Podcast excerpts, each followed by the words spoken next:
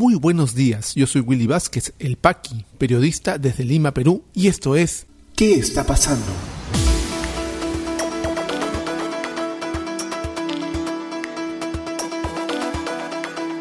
Estas son las noticias de hoy, viernes 5 de febrero de 2021.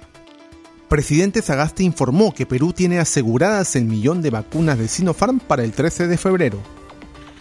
Congreso de la República elimina inmunidad parlamentaria y ahora congresistas podrán ser procesados en ejercicio. Variante brasileña de COVID-19 ya se encuentra presente en el Perú, informó ministra de Salud Pilar Massetti.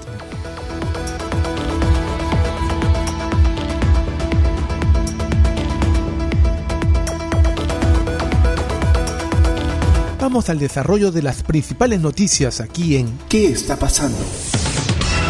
El presidente de la República, Francisco Sagasti, se dirigió a la nación ayer en un breve mensaje, un poco para traer calma a la población con respecto a la llegada del primer lote de vacunas de eh, Sinopharm, la empresa china, que ha comprometido un millón de dosis iniciales. Eh, informa Perú 21. El presidente Sagasti anunció esta tarde que el Perú tiene asegurado un millón de vacunas contra COVID-19 de Sinopharm asignada para el 13 de febrero, aunque se espera que los preparativos logísticos sean más rápidos y el envío llegue lo antes previsto. El mandatario también informó, y esto es importante, que cerraron, el Perú cerró un acuerdo con Pfizer y se tendrán 250.000 dosis en marzo y 300.000 en abril. Un total de 20 millones de dosis se entregarán en los meses siguientes con Pfizer. Recordemos que el problema de Pfizer es la cadena de frío. Sinopharm tiene eh, el mismo tipo de transporte de las vacunas que ya tenemos, las vacunas contra el sarampión, el tétano, la rubiola, ¿no? Estas que inmunizan a nuestros niños cuando están, son bebés, tienen la misma cadena de frío, la puedes poner en un tupper y puedes, eh, por supuesto, refrigerado y lo puedes llevar al interior del país. La cadena de frío de Pfizer es de menos 70 grados, hay que tener cuidado con eso. Dice Sagasti, contaremos con un mínimo de 5.050.000 dosis de Pfizer hasta junio. COVAX Facility nos ha asignado 117.000 dosis adicionales de Pfizer durante el primer trimestre a partir del fines de febrero y 400.000 dosis de AstraZeneca en marzo, agregó. Esto luego de que la presidenta del Consejo, Violeta Bermúdez, confirmara que no existe fecha exacta para la llegada del primer millón de vacunas de Sinopharm debido a complicaciones con la KLM. Lo que yo no entiendo muy bien es por qué los medios no están preguntando a quienes están realmente comprometidos o responsabilizados, mejor dicho, acerca de el transporte de la vacuna, que fueron la empresa privada. Tanta eh, sectores, tantos sectores de la población eh, y de la opinión pública y de algunos eh, líderes empresariales salían a defender, pero ¿por qué no se considera el sector privado dentro de este proceso? De vacunación, bueno, se les dio, encárguense del transporte. Y ellos son los que fallaron con respecto al transporte. Si te dicen que KLM suspende sus vuelos a China o desde China, pues consigues otra, ¿no? ¿Qué problema hay ahí? ¿Qué nos, nos están contando? ¿Qué no sabemos detrás de esas negociaciones? Sería bueno saberlo, conocerlo por transparencia. Entonces, el gobierno de Sagasti dio a conocer también que cerraron con Pfizer directamente para un total de 20 millones de dosis que serán entregadas desde marzo de este año hasta finales. También se ha eh, presentado un calendario de vacunación. Eso ya está bastante claro, ¿no? que son tres etapas. Primero, el, en la primera fase están el personal sanitario, el personal de las Fuerzas Armadas, policiales, limpieza pública, etcétera. En la segunda están los mayores de 60 eh, años y aquellos que tienen comorbilidades, o sea, enfermedades que pueden complicar. Y en la tercera fase todos los adultos entre 18 y 55 años, así que ahí estamos casi la mayoría de peruanos a esperar. Se dice que podría ser todavía el próximo año. Veremos cómo se desarrolla todo este proceso, estamos atentos a cómo están siendo las movidas y las informaciones concretas con respecto no solamente a la llegada de vacunas, sino al calendario de vacunación. Y cumpliendo muchas de sus promesas electorales, sorprendentemente por supuesto, el Congreso de la República aprobó, ahora sí definitivamente y en segunda votación, la eliminación de la inmunidad parlamentaria. ¿Y cuál sería el escenario ahora para los nuevos congresistas? Recuerden que esta ley mm, Está, y todas las leyes no son retroactivas, así que no le afecta a este Congreso que termina funciones en julio, sino al próximo, al que se instala el 28 de julio. Un informe del diario El Comercio detalla cómo será pues el nuevo escenario eh, para los nuevos congresistas. Informa el diario El Comercio. El Pleno del Congreso aprobó el jueves la eliminación de la inmunidad parlamentaria. Esto se dio tras ratificarse en segunda votación la reforma de esta prerrogativa que tenían los congresistas y los parlamentarios andinos bajo el amparo del artículo 93 de la Constitución. La inmunidad otorgaba los siguientes privilegios: inmunidad de proceso e inmunidad de arresto. Con la aprobación de esta reforma constitucional, cuya primera votación se dio el pasado 10 de diciembre, se suprimen estas prerrogativas. Ahora, la Corte Suprema de Justicia será la competente para procesar a los congresistas imputados por la Comisión de Delitos Comunes durante el ejercicio de su mandato. En caso de delitos cometidos antes de asumir, estos recaerán en el juez penal ordinario. Finalmente, los magistrados del Tribunal Constitucional y el Defensor del Pueblo gozan de las mismas prerrogativas que los congresistas. El texto de la Carta Magna indicaba, antes de este cambio, que los congresistas no pueden ser procesados ni presos sin previa autorización del Congreso o de la Comisión Permanente. Esto desde que eran elegidos hasta un mes después de dejar el cargo, excepto por delito flagrante. En este caso, eran, eran puestos a disposición del Congreso o la Comisión Permanente para que se autorice o no la privación de su libertad y enjuiciamiento.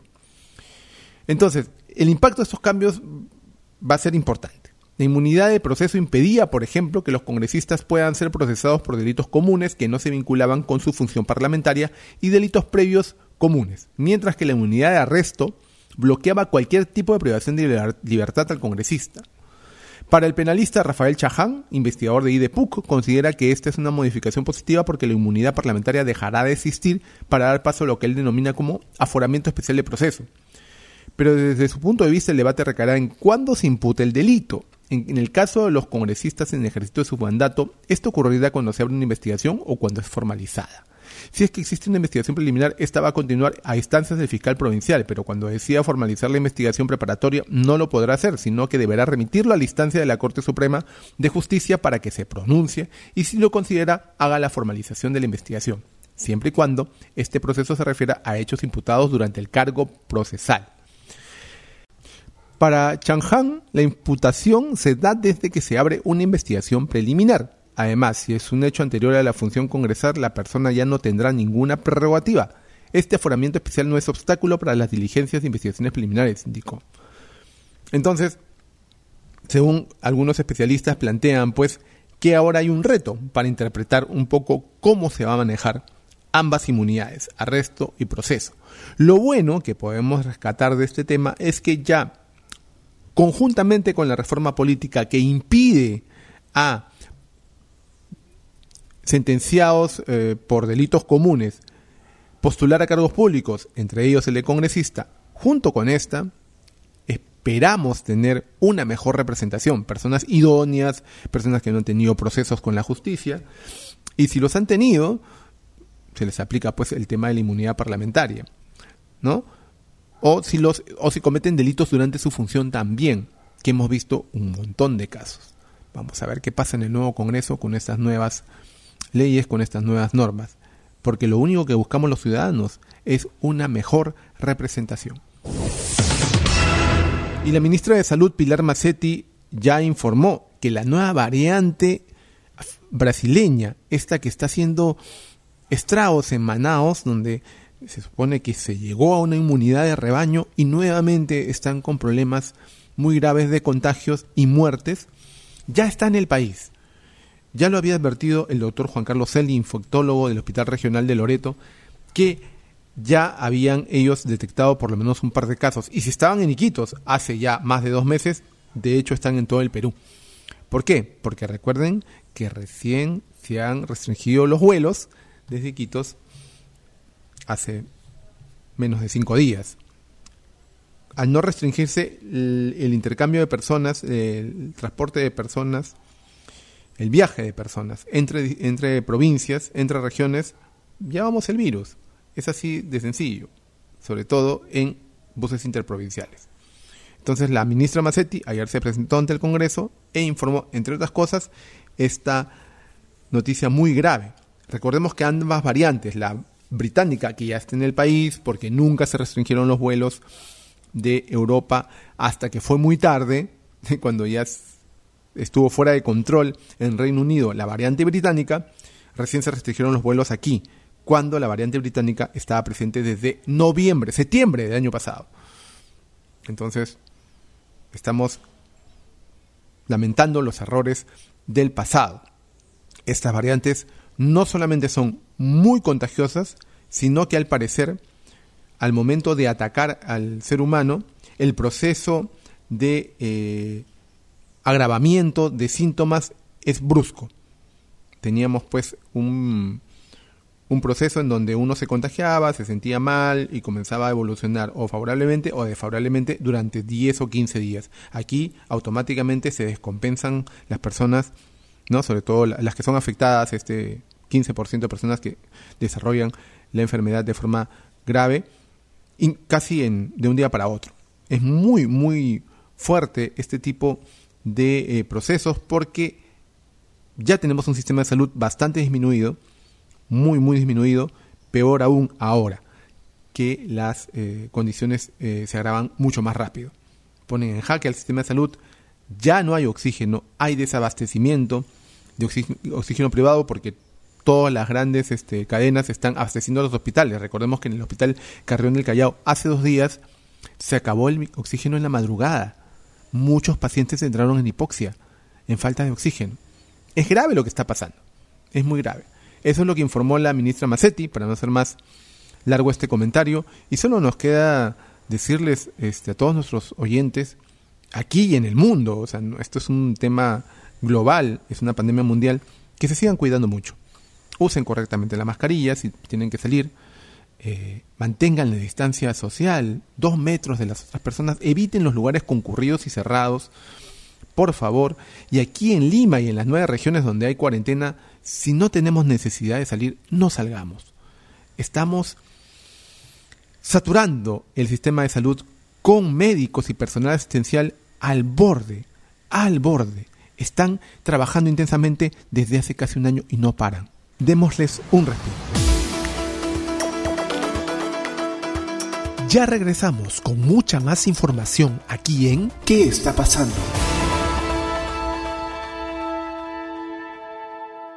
Y este podcast llega a ti por un gentil auspicio de La Mamina.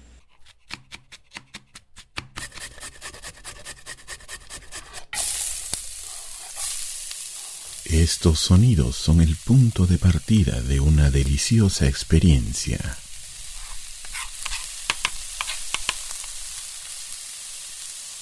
La mamina, lasañas, pies y más. Cocina casera en tu mesa. La mamina, el amor se come.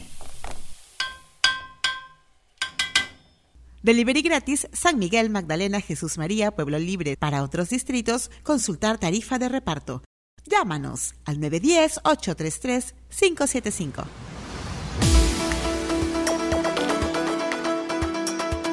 ¿Qué está pasando rumbo a las elecciones 2021? Jurado Electoral Especial Lima Centro 1 declara fundada tacha contra candidatura de Daniel Urresti por no presentar independencia o autonomía en el Tribunal Electoral del partido Podemos Perú.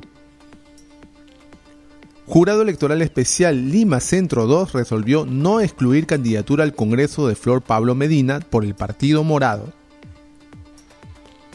OMPE inicia impresión de actas de padrón para elecciones generales del 11 de abril.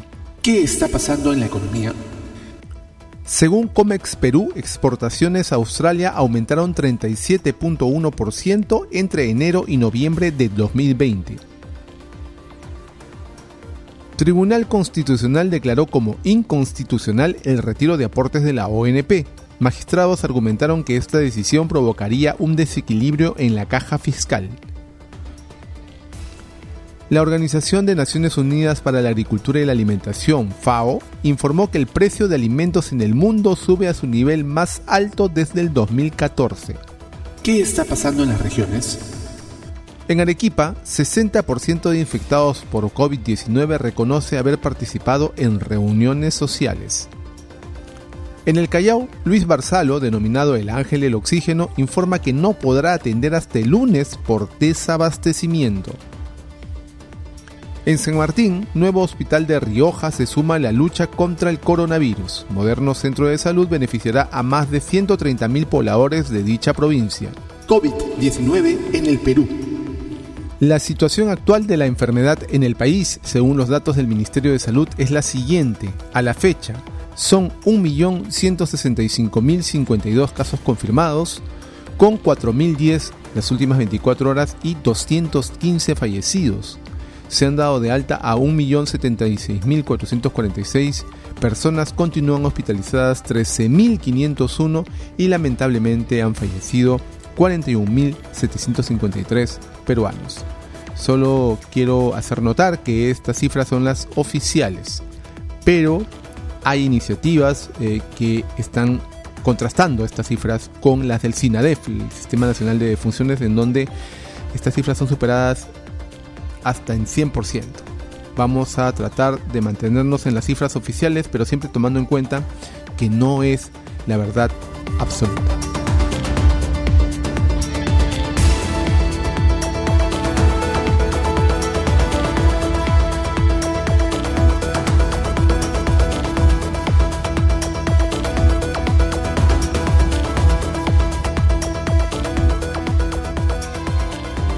Si te interesó este podcast de noticias, recomiéndanos con tus contactos porque estaremos enviando este audio todos los días para que puedas tener una aproximación noticiosa a lo que está pasando en el país. Suscríbete a nuestra lista de distribución en WhatsApp y compártelo. Puedes seguirme también en mis redes sociales de Facebook, Twitter y YouTube como Willy Vázquez El Paqui o visita podcast.elpaqui.com. Muchísimas gracias por llegar hasta aquí. Nos escuchamos en cualquier momento.